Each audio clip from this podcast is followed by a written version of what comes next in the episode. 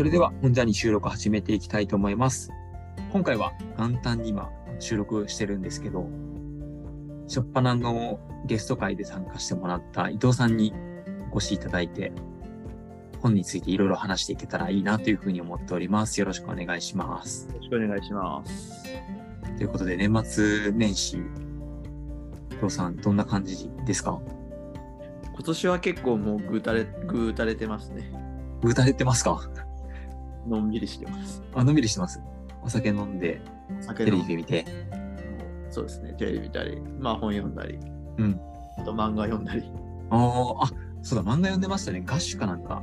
そう、ガッシュ全巻家にあるんで、おおしてます。感動しますよね、ガッシュね。しますね。何度見てもない。うん。いや、本当漫画っていいなって、本当何度も何度もこう読み返してしまう本の一つかなというふうに思ってるんですけど、まあ、早速、ね、あの、家族との時間もあると思うんで、今から本題の方に移っていきたいと思っております。今日伊藤さんに一冊選んでもらって、えーその本について深掘りしていく形でいきたいなというふうに思うんですけど、伊藤さん一冊紹介してもらってもよろしいでしょうか？レジーさん著のファスト教養という本になります。はい。今一番ホットなうん。本話題かなっていうふうにちょっと思うんですけど、ん西島さんも読まれたんですよね。はい、読みました。ファスト教養。面白かったです。そうですね。ファスト教養。ファスト教養って聞いてどういう、なんかどういうイメージが思い浮かびますか？そうですね。まあ、ファストっていう言葉を聞いたときに、すぐに思い出したのは、ファーストフード。まあ手軽に食べて、なんか食欲を満たすためのものみたいな。まあうんこう、ハンバーガーとか、うん、そんなものの、なんか教養っていうバージョンなのかなって思って。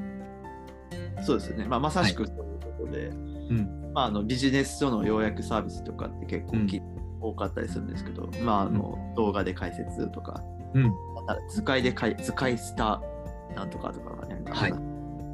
7つの習慣を図で解説とかありますし、なんならあと漫画で読む嫌われる勇気みたいなね、うん、とかってあったりするんですけど、それがよあのビジネスだけじゃなくて文学とかアートにまで侵食している現状っていうのを、まあ、それをファスト教養っていうふうに言ってて、まあ、その裏にあるのは、まあ、よくアート思考とか最近よくビジネススキルにおいてアート的な考え方が大事だとかってよく言われますけど、うん。背景があるみたいなことをファスト教養っていうふうに。そうですね。あの、山口周さんがお勧めしていると言いますか、そうですね。美術館にビジネスマンは行くべきだみたいな話から、別になんか絵を楽しむっていうよりも、その絵を見たっていうことを一つ自分自身の中で何か役立てようみたいなそうですね。まさしく。発想に近いですよね。で、実際こういうファスト教養っていうね、テーマで本を書いてるってことになると、うんなんかこう批判してるように思えるんですけれども、うん。ファスト教養なんてこう、なもん文化の衰退だみたいなうん。感じで批判してるように思えるんですけど、まあ、この本は結構冷静に分析していて、うんファスト教養が何で生まれてしまったのかとか、なんでここここまで広がってしまったのかそういう社会的な背景ははいはい。何なのかっていうところまでこう冷静に分析されてる本で、でまあ、うんそれを踏まえて自分たちはこうどうしていくべきかみたいなうん。ところまでこう分析してる本なので、うん。なかなかこういう本って今までなかったというか、うんこう今のこう文化とか社会っていったものにね、うん。指摘を投じるような本当骨のある本だなっていうふうに思ったんです。うん。僕も本当この本は読んでいく中ですごいこう考えさせられましたし、わかるなと思う部分もたくさんあったんですけど、そもそも伊藤さんこの本を取られたきっかけって何かあったんですか？ああ、このきっかけは何だったかな？なんか対談を見見たのかな、ファスト教養について話すみたいな。対談をインターネットで見て、それで読んでみたって感じでしたね。うん。確か。ちょっときっかけはそんな感じだったような気がしますね。なんか、そう、対談記事を先に読んだのか。ああ、なるほど。レジーさんと、まあ、別の方がこう話しているやつをそんで、そこから、あ、結構面白そうじゃんっうん、そうですてよね。思って、で本を読んだりと。ですです。うん。実際に読んでみた時の感想ってどうでした？いやーやっぱもうさっき言ったようになかなかここまでこう分析した本もないなっていうふうに思いましたね。うんうん。なんか特にこの辺りの分析って、こう、なるほど、みたいな思った場所であったりとか、あもしあれば聞いてみたいなと思ったんですけど、いかがですか？あそれはやっぱりもうあのこの本で言ってるところのあのネオリベラリズムうんうんうん。自由主義の台頭というところ、はい。過剰な自己責任論はいはいはい。のやっぱりこう台頭というかこう過剰な自己責任を求めてくる社会のあり方みたいなうん。それがやっぱこのファスト教養を生んでしまった背景なんだっていうところの分析はすごくうん。面白かったですね。うん。そうですよね。まあ、小分けでいくとね、不安な時代のファスト教養ってところからこう、始まり。うん。で、自己責任論のね、大統が教養を変えたっていうふうに書かれてるんですけど、まさになんかこのあたりって、僕自身も結構わかるな、みたいな。もうどうなっていくのかわからない時代の中で、何かしらこう身につけておきたいって中で教養が叫ばれてるみたいな。うん。だからすごくそのビジネスパーソンって言われるような人たちというか、まあ、要は社会人というか、うん。やっぱりこう過剰な自己成長を求められるしうん。やっぱ凋落してはいけないってうん。いうのはうん。うん。不安にさえ流れてるし、うん。凋落したら凋落したでそれはもう自分あなたの責任でしょって言われてしまう。はい。自分の身はもう自分で守らないといけないっていう。うん。そういうなんかこうね、火の車の中に入れられる。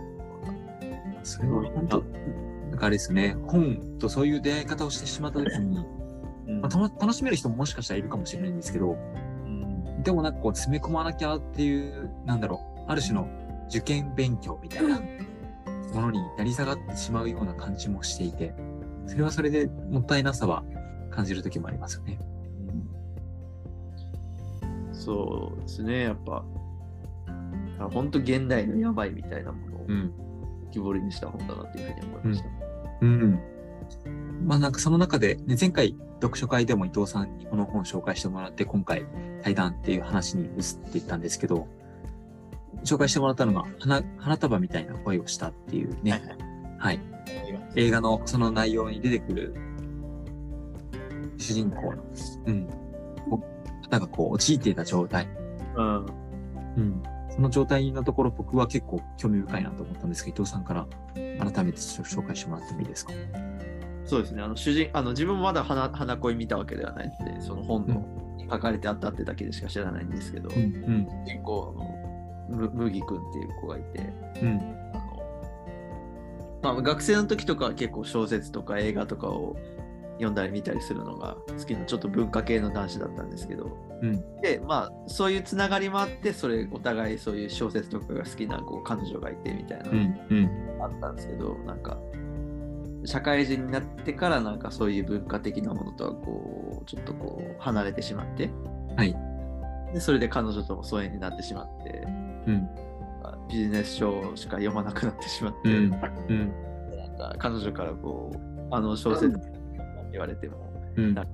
今の俺今の今の俺はなんかパズドラしかうん。や,、やりたくないんだみたいな。そうそうそうそう。圧力というかね、うん、お互いの溝がもう決定的なものになったみたいなシーンがあったらしくてうん。それ見てあなるほどなみたいなのはありますなんかとてもこう、分かりみな感じだったっていうことですよね。分かりみというかそうそうですね、うん、まあ、自分はそうならなくてよかったなっていうのうん、もある、うん、うん、うん。さんはいまだにね、ずっと小説もこう読んで、そうですね。うん、してたりとかしてると思うんですけど、まあ、実際に、まあ、最終的なそのね、この本の行き着く先の中で、結局、まあ、ファスト教養のこう肯定派と、まあ、ある種の否定派に分かれそうなところ、そうじゃなくて、こういう道もあるんじゃないかということを提示、リージーさんはしていくと思うんですけど、まあ、それの二分化っていうのは、まあ、そうやって10分間で、まあ、文、文学であったりとか、アートも、まあ、人生のために役に立てるためのスキルとして学んでしまうあり方と、まあ、そうではなくて極端に、教養だけしかこう学ばずに、役に立たないものをこう学び続けて、なかなかビジネスとなり、なりゆかないような状況のこう極端な二例ではない道として、なんかこう、好きになっていくっていうか、まあ、最初のちょっと冒頭の話に何がこう繋がるかなと思った時に、ガッシュって、ガッシュベルか。あれって共有、共有だった場合ってもう多分10分間で ストーリーつかめちゃうと思うんですよ。漫画にしても。うん。でもそれを伊藤さんは家に帰って、実家に帰ったたびに何度もこう読み返してしまう。うんそれって、それは何、ど、どうしてそうやって読み返してしまうんだろうみたいなところに結構ヒントがある気がしていて。ああ、そうですね。あなんで読み返してしまうかってことですね。うんうんうんうんやっぱ感動したいっていうところもあるし、あの話、何度見てもやっぱ感動できる話っていうのもあるので、うん。でも実際にこう読み返してみると、あ、なんかこの漫画で伝えたかったことってこういうことだったんだなってことにやっぱうん。思わぬところで気づかされる部分もあるので、うん。うん。発見があるのはやっぱ面白いですよね。うん。うん。それはやっぱりこう、うん。適当にかいつまんでは得られない情報だから、うん。やっぱりこう、実際にこう、ストーリーを追ってみないとわからないありますよね。そうですね。いや、そこは本当そうだなって思います。まあ、求めるものが何によ、何なのかってところによって変わってくるところではあると思うんですけど、その前に紹介してもらった、あの倍速で映画であったりとか、ね、アニメ、アニメを見てしまううんっていうね、ことに関して研究した本についても紹介されていましたけど、その本にも結構つながる部分ってあるんじゃないかなと思ったんですけど、いかがですか？あの倍速で映画を見る人たち、稲稲田さんだったかな、稲田豊美が書かれた本で、あれはどちらかというと、こう、若い人にはびこってる、うん。なんかこう、考え方というか、若い人を蝕んでる、なんかこう、うん。現代のみたいなところはうん暴いたあるけど、うんそれに関してファスト教はどちらかというとビジネスパーソン、うん。社会人とかにはびこってる現代の病みたいなところをうん。かなっていうのは自分は思うんですよね。うん。うん。うん。で、まあ、社会人にはびこってるのは何かっていうと、さっき言ったような自己責任とかうん自己成長っていうところでもあるし、まあそれが学生の間にもちょっとこうはあの侵食してきてるかなっていうのはうん。あるんですけど、うん。映画を倍速で見る人たちで行ったところのその若い人にはびこってるものは何かっていうとなんかこう、うん好きなものを好きと言えなくなってしまったみたいな。ところらしいですよね。はいなるほど。でもそこでいくと、このファスト教養についても、別に好きだから読んでるわけじゃなくて、なんか役立たせるために読んでいるっていうところに関しては、もしかしたら好きな、僕たちって割と好きだからこう読んでるみたいな。うんうん。だから僕たちがなんかこう、完璧ですよとかって言いたいわけではなくて、うんなんかそのそうそうそうそうそうそうそう。うん。なんかそれって何かこう、人、人の会話についていきたいとか、なんか別のところにあるんですかね？そうっすね、なんか。うん。人の会話、人の会話についていきたいから、その教養的なものをこう摂取しておくっていう考え方もあるらしいですけど、うん。何なんでしょうね、やっぱ。うんやっぱ一番大事なのは自分の興味関心に沿ってうん。いくっていうところでもあると思うので、うん。うん、そうですね。まあ、結局のところ楽しいかそうでないかってところが大事っていうか。うん。そうですよね。そこに繋がっていってましたもんね。でも、まあ逆に言うと、この楽しければいいやとか、そういったところで終わってしまうと、この先ダメだよっていうメッセージがどっかでこう、あるから、自分の興味の関心のある場所に探求するっていうことだけではダメだみたいな感じに、なんか受け取ってしまっている人もいるのかなって思ったり。確かにそれもありますようね。ん。もう根本的にはそれが一番大事なんだけどな、うん。と思うんですけど、うん。そうもいかないのかもしれないですけど。うん。僕も、そうですね、2年前とかそれぐらいの時は、なんか教養イコール、まあ一つの、ま、英語であったりとか、会計であったりとかとこう近しいものとしてのカテゴライズになってたんですけど、まあ、そうではなくなったっていうのはやっぱり本自体が楽しいって思える感覚があって、うん、読み返したくなるほど、まあ、モモとかもそうですけど、モモとか夜と霧とかも何回も読み返すんですけど、なんか人にこれを語りたいからとかっていうわけじゃなくて、何かそこに大切なものがあると思って手に取っている気がしているんですね。そこには少なからず感情が動くっていうか、揺れ動く瞬間があって、なんかそういったものと出会っていきたいなって、なんか新年早々、また伊藤さんと話していながらはそう感じていますね、今。伊藤さんはこの本を読んでみて、まあ、これを本をなんか役立てるようなこう問いかけにはしたくはないんですけど、何かこう読んで気づきというか。ああ、気づき。うん。うん。考えたこととかあればもう少しと聞かせていただきたいなと思いました。うん、やっぱこう、作り手側がなんかこう、苦しくなっていく現実っていうのは目に見えてる。うん、うん作り手、クリエイターの人たちがやっぱ金儲けの道具に使われてしまうっていうのはあると思うんですよね。これ、このファスト教養的なものがどんどんあの進んでしまうと。うん、そうですよね。まあ、例で挙げられていたものでいくと、ラップであったりとか、サッカー選手であったりとか、うん、なんか刈り取られていく感覚がね、感じられますね。でもそこにうまく適応できる人も中にはいるんですよ。クリエイター的な視点を持ちながらなんかこうビジネス的なこともできるっていうそういうことができる人もいると思うんですけど適用できるって言ったらいいのかな。そういう人っていると思うんですけどでもそれにやっぱ適用できない人も中にいるわけですよ。だからそういう人たちを守っていくシステムっていうのはやっぱ必要だなって思います。ねうんうん。そうですね。例えばそこサッカー選手とかで言ってもはい。みんながみんな本田圭佑みたいになれるわけじゃないじゃないですか。そうですね。ある種メディア受けもするし、なんか自分自身の意見もきちんとこう主張できるみたいな人ばかりじゃないですよね。